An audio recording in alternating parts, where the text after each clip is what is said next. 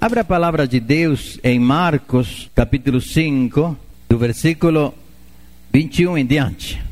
Aleluia. Esses dias que eu fiquei na Bulgária, era tão difícil evangelizar, sabe? Porque eu sou um evangelista não de púlpito apenas. Eu gosto de andar nas ruas, conversar com as pessoas, mas como conversar em russo?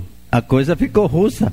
Eu não podia me, me, conectar com as pessoas. Aí eu levei a intérprete para sair comigo e mais umas pessoas. E eu percebi uma coisa: você, nesses países onde houve o comunismo, todos os, do bloco russo, os que eram do bloco russo, você vai dar um folheto para eles, eles põem a mão para trás e não pegam.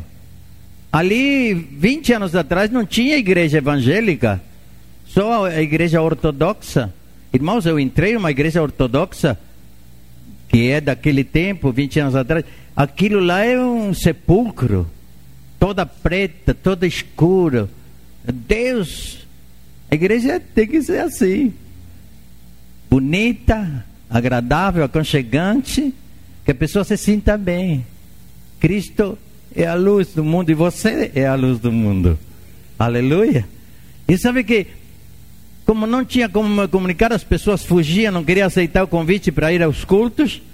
Aí o Espírito Santo me deu uma direção e eu comecei a falar com as pessoas: olha, entre você e eu aqui há um Espírito chamado Espírito Santo de Deus e ele se comunica com teu coração. E a intérprete falando, e comecei a falar do Espírito Santo, e de repente, dois minutinhos, o Espírito já começava a tocar o coração daquelas pessoas tão duras, mas para Deus não é nada. E a pessoa já abaixava a cabeça e já ficava mais amena para receber o que eu estava falando. E eu falava: Eu vou orar por você. O Espírito Santo vai fazer algo lindo na tua vida. Todos eles queriam oração.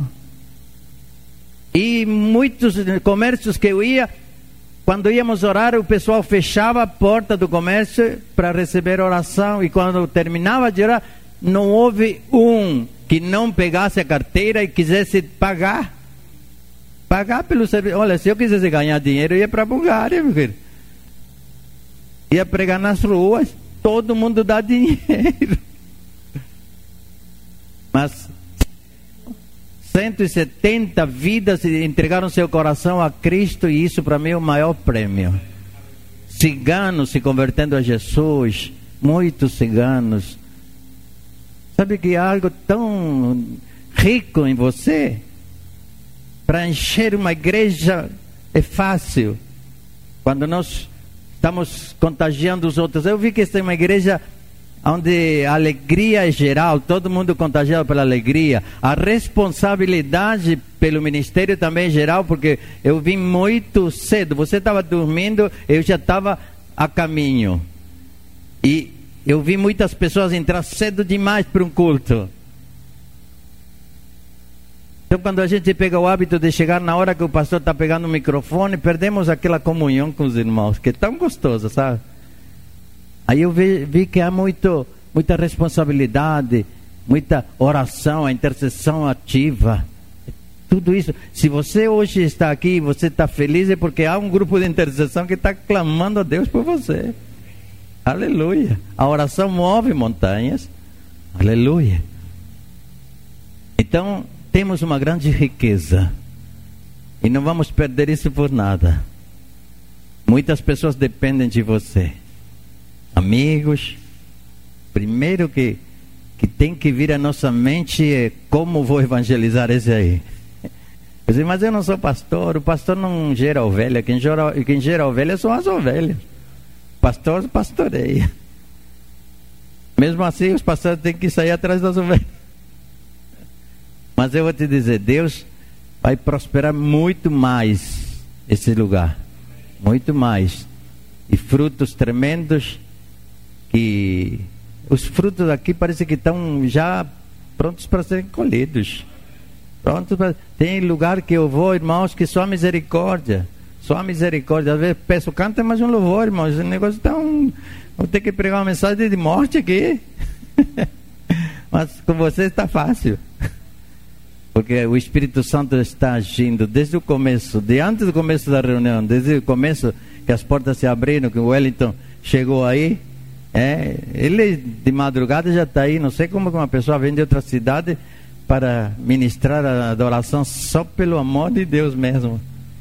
Cansado e tudo, e ele o faz com essa unção. É, é porque o Espírito Santo está aqui. Aleluia. Glória a Deus. Vale a pena, pastor Marcelo, essa luta, essa batalha.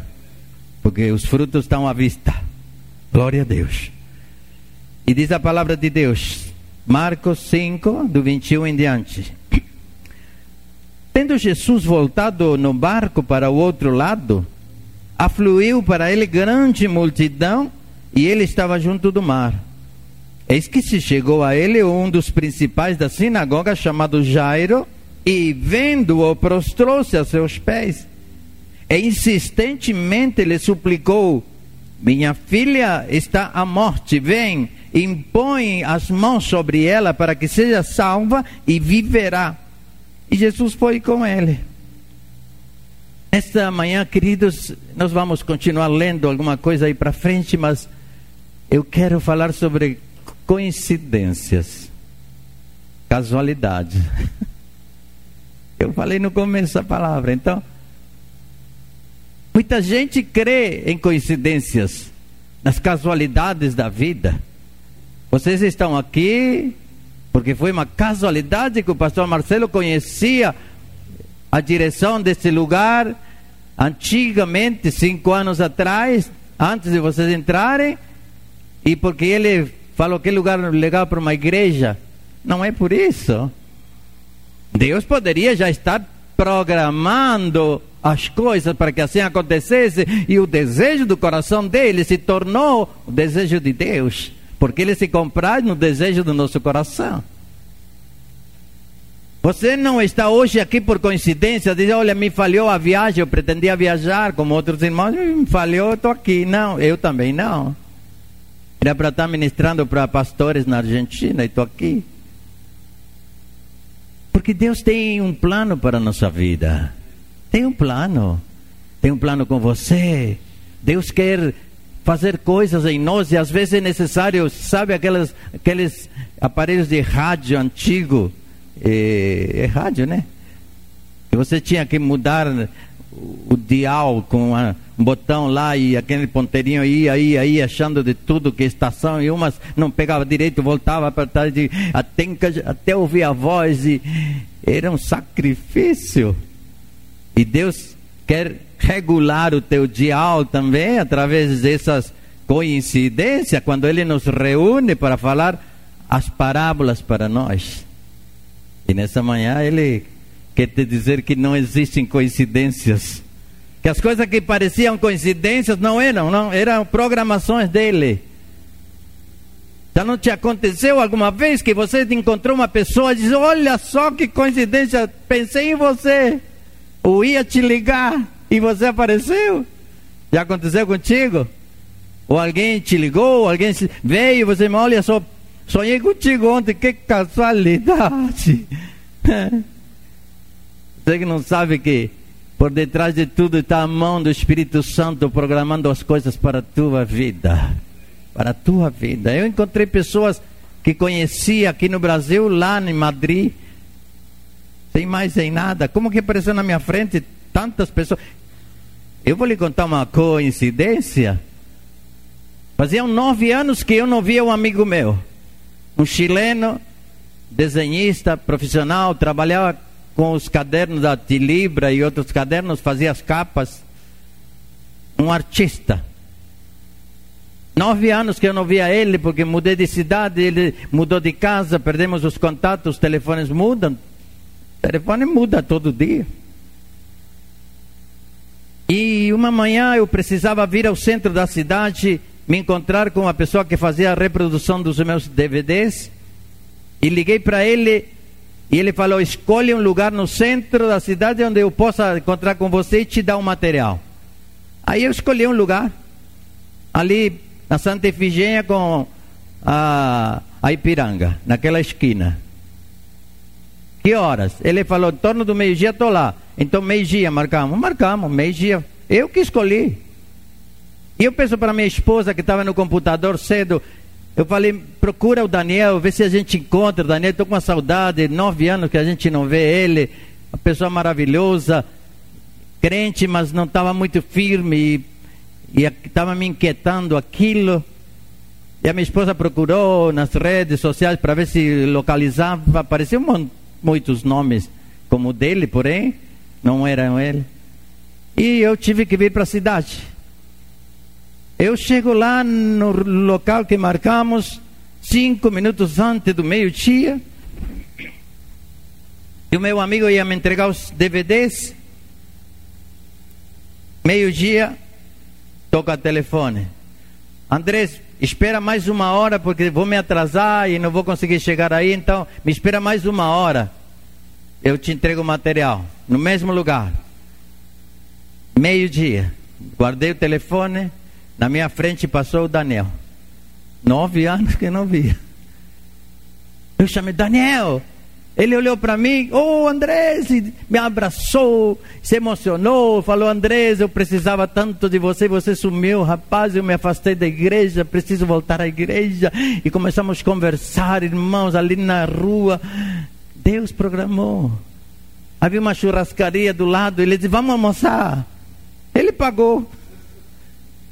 Eu falei, lógico. Oh. E nós almoçando, ele me contando a sua vida de nove anos para cá, virou de ponta cabeça, Andrés, como eu precisei, você não estava, rapaz, e eu preciso da tua ajuda para voltar a Jesus, não tenho força. E aí eu comecei a motivar ele, marquei um almoço na minha casa, e ele foi na, semana seguinte, almoçamos juntos.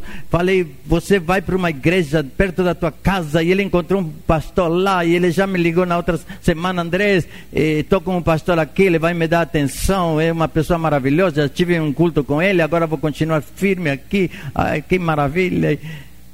E passamos 15 dias. Eu precisei viajar para Brasília e lá de Brasília eu ligo para ele porque nós tínhamos marcado, ele ia fazer as capas dos meus livros. E eu ligo, não atendia celular, o telefone fixo não tocava.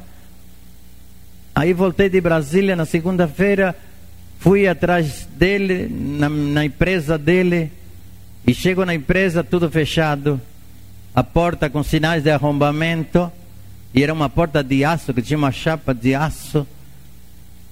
Estranho. Fui no vizinho e o vizinho disse: Quem você procura? O chileno? Sim. Mataram ele.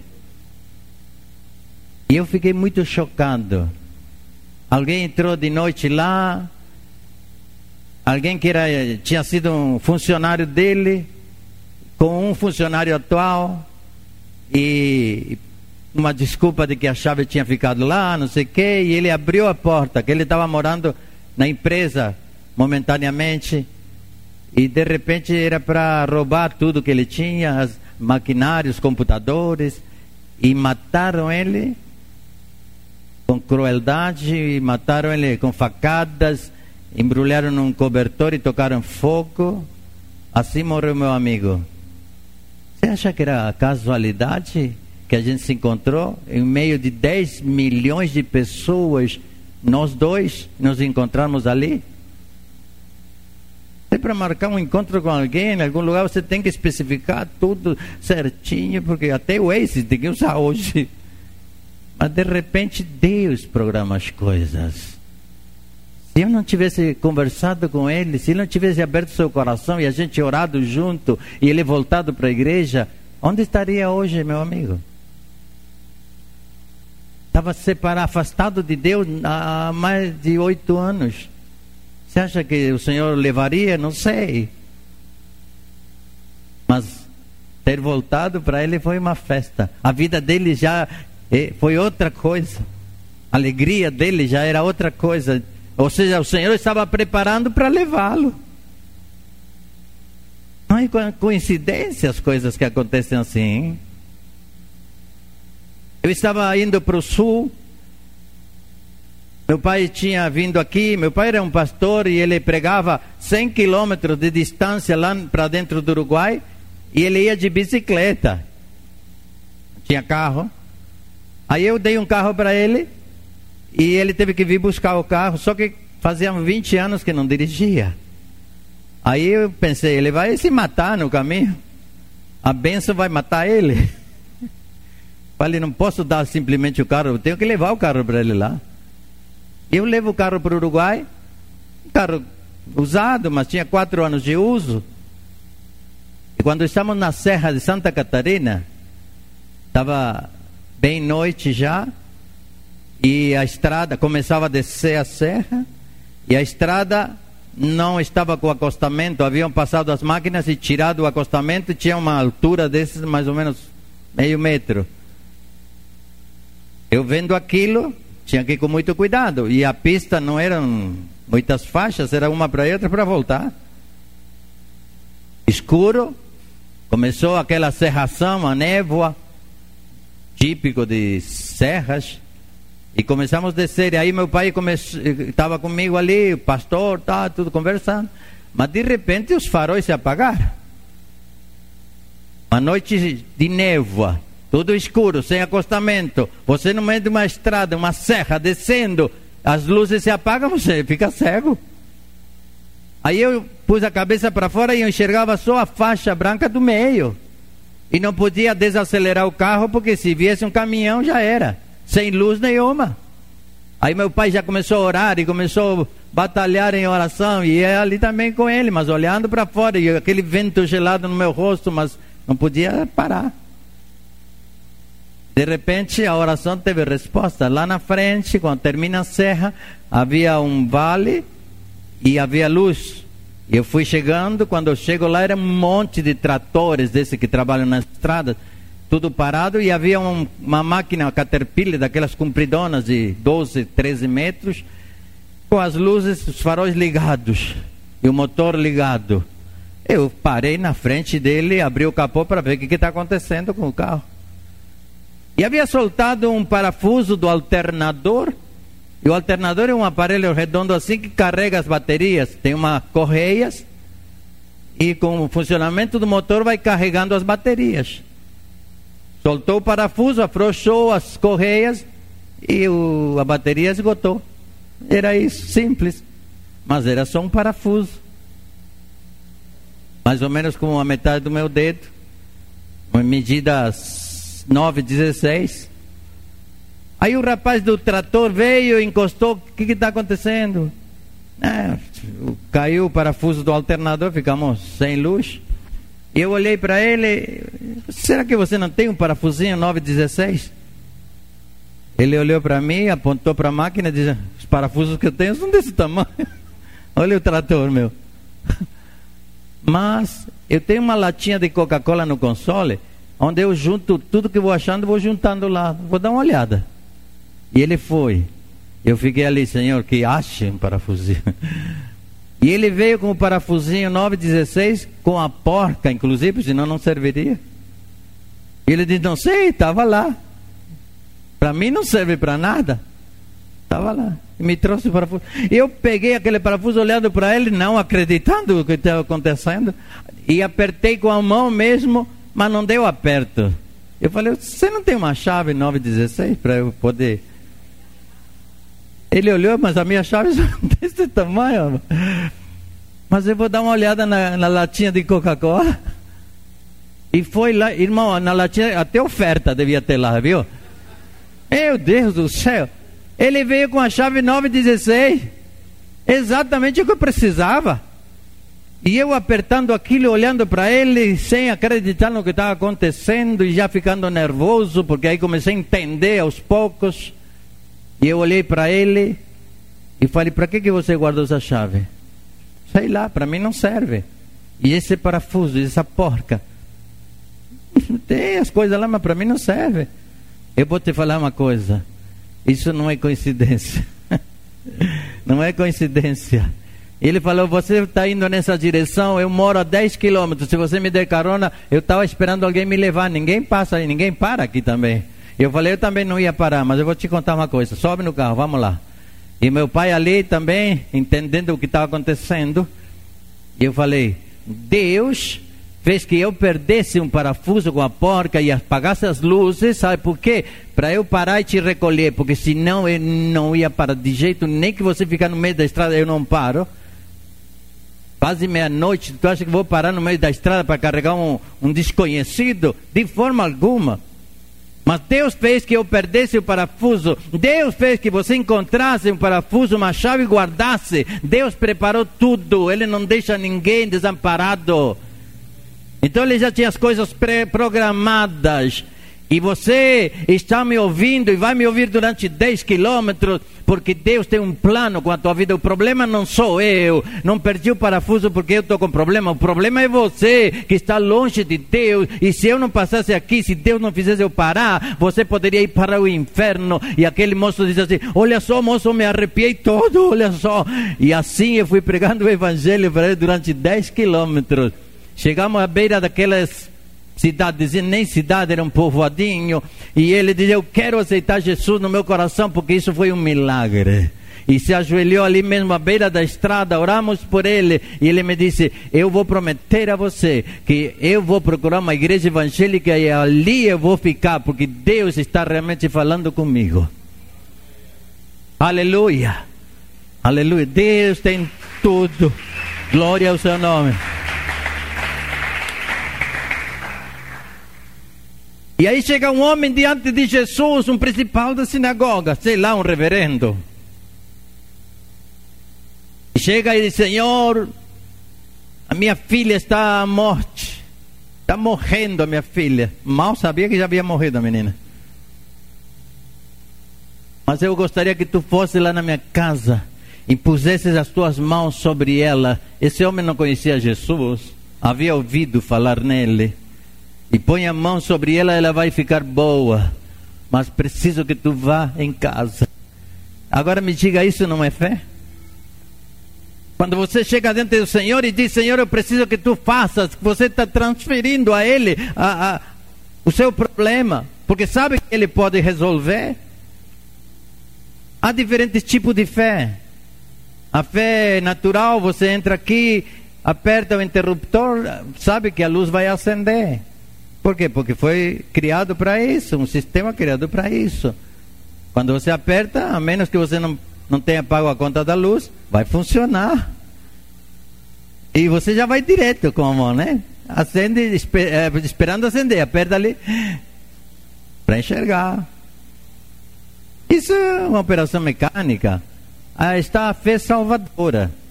Você um dia entregou seu coração a Jesus e sabe que a salvação é certa. Você está salvo. E se Cristo vier hoje buscar a igreja, você sabe que vai subir. Se você morrer antes, você sabe que vai para o céu. É a fé salvadora. É necessário ter fé. Sem fé não podemos agradar a Deus. Mas está a fé do sobrenatural. E a fé do sobrenatural é um, uma fé um pouquinho além. É você necessita não somente crer, mas integrar. Você necessita ver antes de ver. Me explica isso, pastor? Não tem explicação. Veja com os olhos da fé. Como Jesus disse, porque meu pai conhece a intenção do coração. Olha só, vocês veem o que os olhos lhes mostram, mas meu pai é a intenção do coração. E quando você está em espírito, você também tem parte disso, de, de conhecer a intenção do coração. Você tem algo do Espírito Santo, um dos frutos do Espírito Santo, que você pode discernir. E o discernimento é algo que nos ministérios e nos dons é algo que não tem explicação lógica, digamos assim. Você, na sabedoria que vem de Deus, é, tem, tem coisa, você sabe que sabe, mas não sabe por que é que sabe. Mas sabe que sabe. Sabe que é assim mesmo. Ninguém te ensinou, mas sabe que é assim mesmo. E por isso que a palavra diz que o Espírito nos ensina também. E esse homem tinha um tipo de fé, cria que se Jesus fosse colocasse a mão na cabeça da sua filha, ela seria curada. Isso nós temos que ter, amém? Você tem que ter fé, mas veja o grau de fé. A Bíblia fala também de um centurião de Cafarnaum, e que ele se encontrou com Jesus, e Jesus disse: Eu irei à tua casa. Ele se ofereceu. Este homem pediu para Jesus ir. Aquele outro se ofereceu.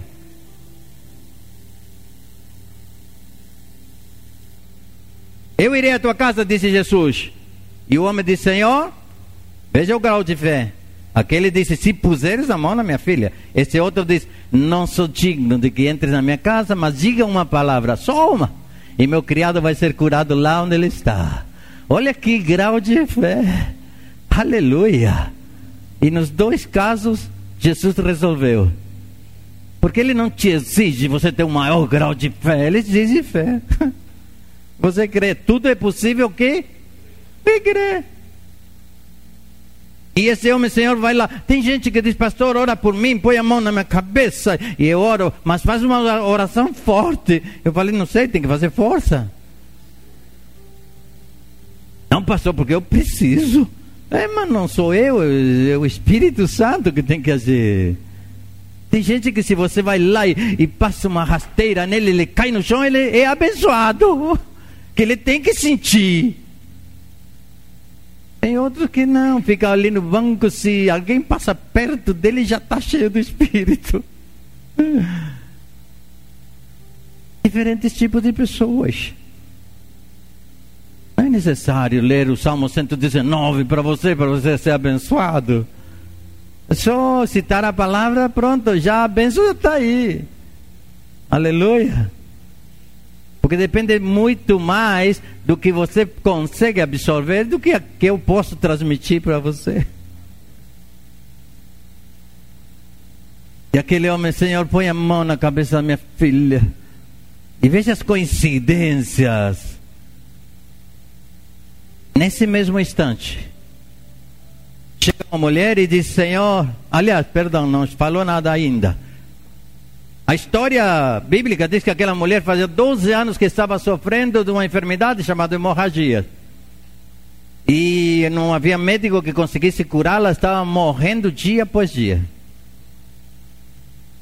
Eu já vi pessoas sofrendo esse problema. Eu, um médico estava em Campinas um dia, uma pessoa tão magrinha, magrinha, um senhor certa idade, de avental branco ainda, tinha saído do hospital para ir no culto, era um médico e ele ali ouvindo tudo, e quando fomos orar pelos enfermos, ele veio à frente e oramos e houve milagres naquele dia, foi lindo, muitos testemunhos, e de repente o Senhor pediu a palavra. E ele disse: Eu sou médico. E eu tenho um problema, uma enfermidade que eu preciso receber sangue. Eles me injetam sangue uma vez por semana, porque o meu sangue desaparece das veias. Misteriosamente ele some. Então sempre tem que estar administrando sangue. Meu, minha pele é branca, quase transparente. Não tem veias, porque as veias somem, não tem sangue. Quando eles vão injetar um sacrifício, às vezes tem que injetar aqui no pescoço. E ele começou a explicar.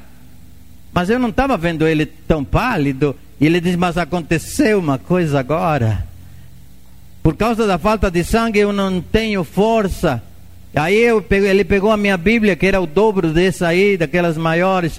E ele pegou com a mão a Bíblia e levantou assim: disse, Olha, eu não conseguia levantar uma Bíblia assim, não conseguia, não tinha forças e as minhas veias estão aparecendo agora, e o rosto dele começou a ficar avermelhado assim, o sangue estava voltando, e, e foi um testemunho tremendo, sabe? Porque quando Deus opera, queridos, quem pode resistir? Quem pode resistir? Me diga.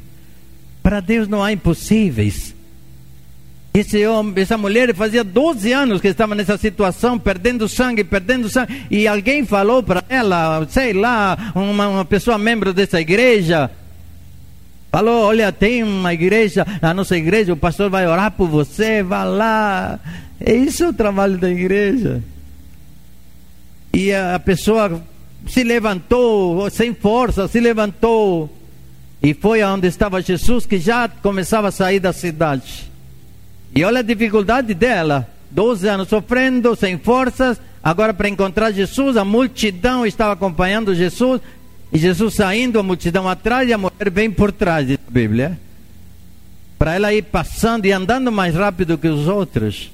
Jesus está saindo da cidade e não vai andar tão devagar, não tem mais ninguém para ele atender. E a mulher foi até que chegou perto dele, porque havia um pensamento no seu coração, e ela dizia: Se eu tão somente colocar a minha mão, tocar na, na orla das suas vestes, serei curada. Se eu só tocar, não preciso o Salmo 119, só tocar. Olha o grau de fé. E a mulher vem por detrás de Jesus e consegue chegar próximo, próximo às últimas forças, quem sabe, mas um dedinho dela conseguiu tocar naquela roupa. Aonde diz na Bíblia que a roupa de Jesus tem poder para curar alguém? Mas na Bíblia está cheio de referências que diz que quando você usa a fé, você move montanhas. Você ativa o poder de Deus, aleluia. E o impossível se torna possível.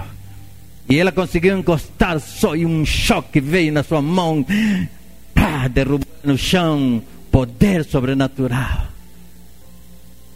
Aquela mulher caída, as pessoas estavam passando, mas todo mundo se deteve porque Jesus parou e olhou para trás: Quem me tocou? Mas nesse momento a mulher está ajoelhada no chão, recebendo as forças de volta. E outras pessoas ficaram ali rodeando ela e todo mundo olhando Jesus: Quem me tocou? Pedro disse, Senhor, como que me tocou? Todo mundo te toca, está tá mandando juntos. Todo mundo te toca, te aperta, te belisca, me pergunta quem me tocou. Será que o sol te fez mal? Não, vocês não entendem nada. Mundo espiritual, meu filho. Eu senti que alguém me tocou de uma forma diferente, um toque de fé. E quando me toca, olha a revelação de Cristo para você e para mim. Ele quis dizer nas entrelinhas: quando alguém me toca, crendo que vai acontecer, poder sai de mim e opera. Alguém me tocou porque eu senti que de mim saiu virtude. Ou seja, também está dizendo: eu não pensava operar esse milagre. Alguém me roubou o milagre. E esse tipo de roubo é permitido. e a mulher não aguentando, Senhor, fui eu que te toquei, me perdoa. Não, não é perdoar. Eu quero te abençoar mais ainda, mulher. E a mulher ficou tão cheia da presença do Senhor em sua vida, o Espírito Santo agindo, curando as feridas internas. Imagina 12 anos sofrendo Mulher tinha complexos de todo tipo. Vendeu tudo o que possuía. Mulher rica, certamente, porque tinha coisas para vender casa, animais. E agora está sem nada. Teve que abandonar até a casa para vir atrás de Jesus. Os sem já entraram lá. Tomaram a casa dela. Os médicos que ela teve que. Estava devendo até a alma. E de repente o homem que recebeu a promessa de Jesus que ia com ele, está nervoso. Senhor, tu não vai tocar minha filha? Vai lá, tu, tu falou que ia, que aconteceu? Agora para por qualquer coisa, Senhor. Porque ele estava indo na frente quando um pai em desespero, porque sua filha estava morrendo. Então ele pediu para Jesus, Jesus falou, vou. Então ele vai andando mais rápido para ver se acelera os outros para chegar quanto antes a sua filha. E quando ele olha para trás, todo mundo parado, diz: Mas o que aconteceu? Ele volta. Quando ele volta e chega próximo, ele escuta as palavras: Quem me tocou? E eles, não entendendo nada do que está acontecendo, diz: Senhor, perdoa quem te tocou, vamos embora. perdoa, deixa para lá, não liga. Não é isso. Eu preciso de, de saber quem foi por causa de você. Porque as coincidências, que não são coincidências, não só te ajudam ou te direcionam, mas também ajudam os outros que te ouvem depois. Você precisa ouvir essa pessoa. Algo aconteceu. Para que você saiba como funciona, você precisa de um milagre para tua filha. Então, aprenda primeiro, porque é necessário um milagre muito grande. Só ir não resolve, você precisa ser tratado e trabalhado. E às vezes o problema da enfermidade é para Deus tratar com a gente. É quando a gente desce do pedestal, é quando a gente se submete mais a Deus, quando a gente fica dependente. Antes não tinha tempo para nada, tudo correndo para o Senhor. Mas agora, quando vem o problema, a enfermidade, tudo, você dedica mais, porque a sua vida pode ficar por um fio. E o Senhor tem um milagre. Isso nos treina diante dele. E ele teve que ouvir aquela mulher contar a história. Senhor, eu vou te contar minha história. Não, não conta a história, deixa para lá, vamos embora, que Jesus precisa ir na minha casa. Não, é necessário ouvir a história. Doze anos que eu estava morrendo e nada me curava. Fiz de tudo, fui atrás de todo mundo, nada, mas me falaram de Jesus, desse Senhor. Eu vim atrás dele. E aí ele começa a entender que ele também ouviu falar de Jesus e ele também veio atrás de Jesus. E o resultado a mulher já tinha obtido. E estava faltando só o dele. Então as coisas começam a encaixar, sabe? E quando ela contou tudo, Jesus não vai me dar, agora vamos na tua casa. E ele sai, nesse momento chega alguém e diz, Senhor, eh, não incomode mais o mestre, a tua filha já morreu. Não adianta. Quando as vozes te falarem, não adianta, você está com algum grau de fé na direção do Senhor, olha, não ouça a voz. Acredite no sobrenatural, acredite que o Senhor tem algo para você. Que a palavra dele vale mais, ele pode ressuscitar até mortos. E a pessoa que diz não, não adianta, a pessoa também está fracassada, porque está querendo você seja um fracasso também. Então eles vão. E quando eles vão chegando lá, Jesus vê a multidão. E olha que coincidência. Havia morrido a menina com 12 anos de idade. Jesus havia encontrado essa mulher com 12 anos de enfermidade. Essa mulher certamente veio junto com Jesus e o centurião, esse principal da sinagoga, e pelo caminho motivando ele, eu estou abençoada, estou livre, contando o seu testemunho para o homem, o homem tendo esperança em Jesus agora, porque se fez isso com ela, e ela me disse que estava assim, essa. Quando chegam lá, Jesus necessita ver fé nos corações. E ele disse: Só entre comigo o pai, a mãe da criança e três discípulos.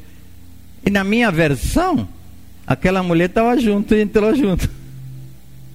Ninguém melhor do que ela para entrar junto, que ela tinha fé. Que às vezes nem os discípulos, sabe? Em várias ocasiões, um discípulo disse: Senhor, não adianta, já, já morreu. Diz: Não morreu, está dormindo. Está dormindo? É. Sabe, você que é mãe, quando seu filho começou a dar os primeiros passos, e você viu ele andando, primeiros passos, dois, três passinhos, e toda a família fica como bobo olhando. E de repente o menino, a criança tropeça nos próprios pés e cai no chão, se arrebenta. A criança olha para os pais, para toda a família, com uma cara de choro e as lágrimas começam a rolar. A mãe tem que inventar uma coisa logo, senão a criança não vai querer andar nunca mais. E a mãe vem, pulou. Não era assim? Pulou nada, se esborrachou. Mas a criança não sabe nada da vida, está com pouquinhos meses. A criança olha para a mãe rindo, pulou, ela está rindo. E ela está dizendo que eu pulei, e eu acho que caí, que me arrebentei, mas ela, tá, ela sabe mais do que eu, então eu pulei e começa a rir. Acredita na mãe, acredita. E Jesus disse para ela: Não, tua filha não morreu, ela dorme. Ah, então tá bom, acredita, mas estava morta. Porque a Bíblia, todas as vezes que diz no Novo Testamento que dormiu, está se referindo à morte física. Então estava morta. Mas ele chegou lá e diz, para encurtar, menina, eu te digo, levanta-te. E eu imagino aquela criança estava conversando com Abraão, Jacó, Isaac, Davi. Com quantas pessoas conversa, que estavam no paraíso de Deus. E ela ali como uma novidade já do Novo Testamento, porém sem conhecer a Jesus, e eles queriam saber a respeito das profecias de Isaías, que estava tão interessado em saber se aquela profecia de um menino se, se nos deu, um menino nasceu, um filho foi dado, ele queria entender isso, não entendia ainda. E estavam conversando ali para ver se essa menina podia trazer uma revelação dos dias atuais. E uma voz se ouve lá no paraíso, e a voz dizia: Menina, eu te digo, levanta-te. E ela ouviu aquela voz, diz: Alguém está me chamando, é poderoso, porque a sua voz chegou até aqui. Tenho que ir embora, não posso ficar mais aqui. Tchau, fique na paz. E a menina ressuscitou dentre os mortos. Aleluia. Que casualidade os dois se encontrarem com Jesus. Que coincidência. Está na programação de Deus. Para a tua vida, está na programação de Deus. Glória ao Senhor. Nesta manhã, querido, não tenho tempo de continuar, senão você entre a palavra e o almoço, capaz que você briga comigo.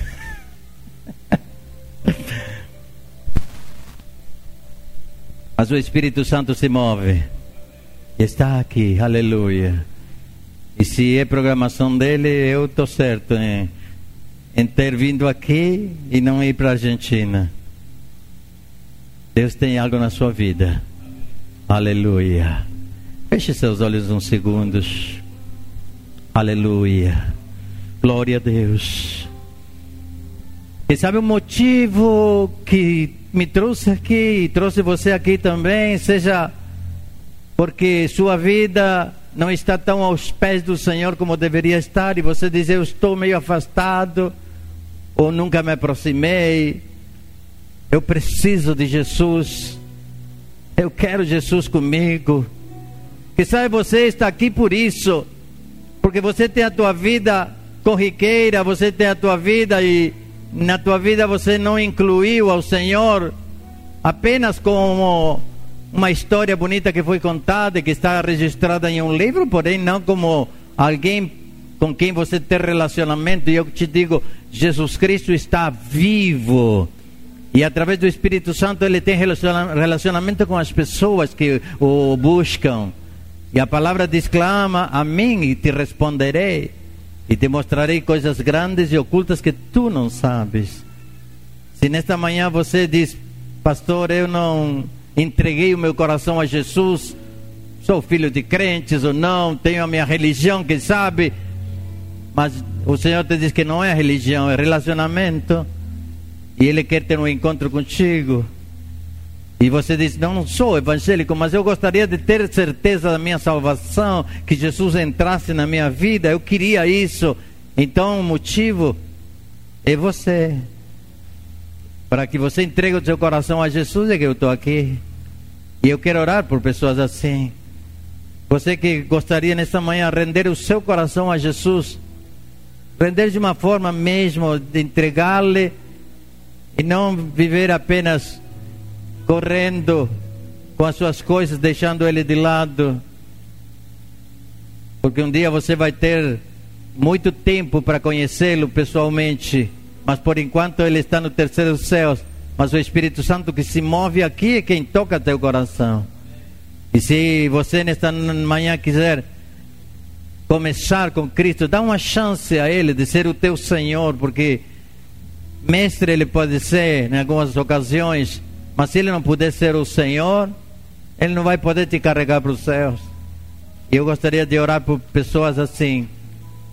Quem nessa manhã se sente distante do Senhor e gostaria de abraçá-lo e tê-lo para sempre, para sempre, como prioridade. Há alguém? Levante sua mão. Se alguém, quero orar por ti. Aleluia. Amém. Glória a Deus. Veja suas mãos. Amém. Glória ao Senhor. Aleluia. Abaixe um pouco as suas mãos. Agora, que não estão ligados com a igreja evangélica ainda. Tem alguém que não está ligado à igreja evangélica, mas quer que Jesus seja o seu Senhor? Tem alguém? Levante sua mão. Aleluia. Aleluia. Mais alguém? Gostaria de entregar sua vida ao Senhor nessa manhã? para que essa manhã tenha sentido espiritual a, sua vida, para que a bênção dele esteja sobre ti, para que ele esteja contigo todos os dias até o fim, e depois do fim eu começo lá em cima. Gostaria de entregar seu coração ao Senhor? Aleluia. Vem cá, minha querida, quero orar por ti. Alguém que acompanhe? Glória a Deus. Pode. Uma simples oração muda tudo. Outras pessoas levantaram as mãos, mas eu percebi que já são da igreja. O, a sua comunhão com o Senhor tem que melhorar, é verdade, amém. Mas busque é, nos cultos mais fervorosos, busque é, estar ali, grudado com o Senhor. Aleluia. Glória a Deus. Glória ao Senhor. Aleluia. Glória a Deus. Aleluia. Se puderem pôr a cadeira para ela sentar. Aleluia. Você também, né, minha querida? Glória a Deus. Amém. Senta. A Bíblia diz que vale mais uma alma para o Senhor que todo o ouro desse mundo. Todo o ouro. Só uma alma. Às vezes eu fico, Senhor, quando eu vejo uma só, graças por essa uma. Às vezes vejo, cheguei a ver 250 pessoas aceitando Jesus na mesma noite. É tremendo, mas quantos ficam? Então, uma alma vale para o Senhor mais que todas as riquezas do mundo. Estenda a sua mão para abençoar estas duas pessoas maravilhosas. Aleluia. Pai maravilhoso e eterno Senhor, nós te glorificamos, oh Deus. Exaltamos o teu nome porque tu és tremendo, porque a tua glória está nesse lugar. Essas vidas que vieram aqui, Senhor, espontaneamente para renderem o seu coração a ti. E a tua palavra diz que nesse instante tu marcas os seus nomes em teu livro. E pedimos, oh Deus, além de marcá-las no livro, que concedas a ela a graça de que o anjo teu as acompanhe, as guarde, as livre de todo mal e que haja alegria em seus corações, porque a tua bênção está sobre elas agora. Senhor, que são novas criaturas em Cristo. E como novas criaturas, ensina, Senhor, ensina elas na tua palavra. Enche do teu Espírito Santo, aleluia, aleluia. E são almas que vão ganhar almas, aleluia, para a tua glória, para louvor do teu nome. Muito obrigado, Senhor, em nome de Jesus. Aleluia, aleluia, aleluia, aleluia, aleluia, aleluia, aleluia. Vocês não imaginam o que acontece nos céus nesse momento por sua causa. A Bíblia diz que os anjos de Deus fazem festa diante de Deus por suas almas, que nesse momento foram carimbadas pelo Espírito Santo. Esse é seu pastor, essa é sua igreja e são seus irmãos. Vocês amam elas? Nós amamos vocês. Continuem firmes com o Senhor. E vocês vão ver o que Deus vai fazer daqui para frente. Amém? Aleluia. Eu quero fazer só uma oração para entregar não faço como faço sempre, não daria o tempo, só quero orar. Você crê nos milagres de Deus? Eu já vi testemunhos de ressurreição de criança no ventre da mãe, que tinha morrido e ela veio ao culto e Deus ressuscitou aquela criança. Pessoa com síndrome de Down, já diagnosticado, ia nascer com síndrome, oramos e nasceu a criança perfeita e o médico antes de nascer já percebeu a diferença e o pastor me ligou para contar o testemunho. Já vi testemunho de todo tipo, câncer curado, cegos, surdos. Creia, Deus está aqui. Quando a gente fizer uma campanha evangelística aqui, vamos exercer os dons e Deus vai operar muito milagre. É?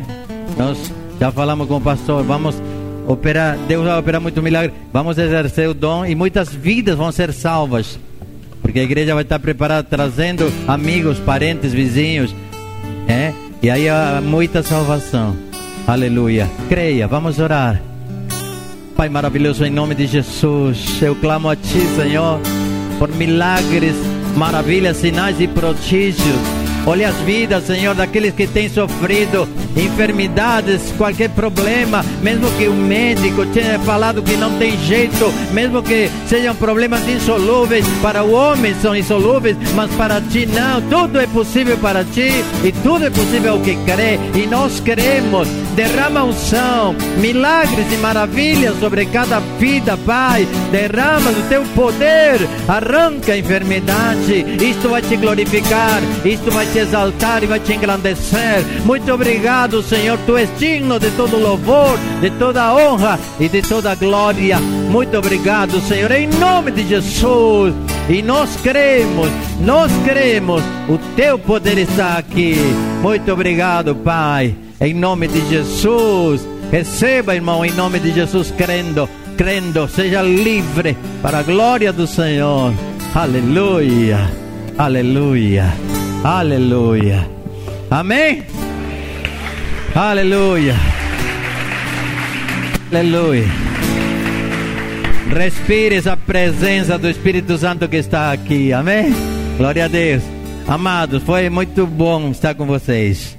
E eu estou muito feliz de conhecer ao pastor Marcelo, a Dani, que eu tinha conversado com ela no telefone.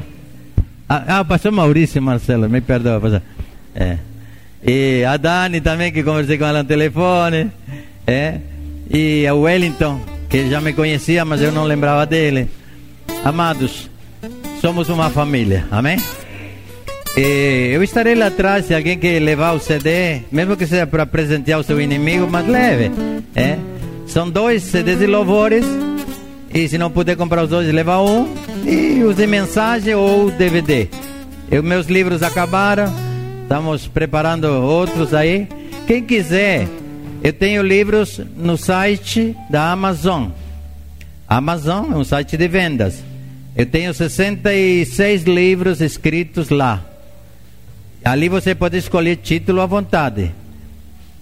Pega seu cartãozinho e você compra o livro e o e-book vai vir para seu, seu aparelho ou para seu computador, o iPad e tal, tal. Mas é uma forma de você apoiar os ministérios que estão ganhando alma para Jesus, porque quando eu ganho uma alma, não é que eu ganhei, vocês participaram. Amém? Então, Amazon, não esqueça. .com.br e se querem em espanhol, tem livros em espanhol, só no ponto .com. Deus, como dizem os argentinos, te reabençoe, não é só bênção, é dupla bênção. Amém? Que o Senhor te abençoe poderosamente, pastor querido Maurício. Glória ao Senhor, aleluia.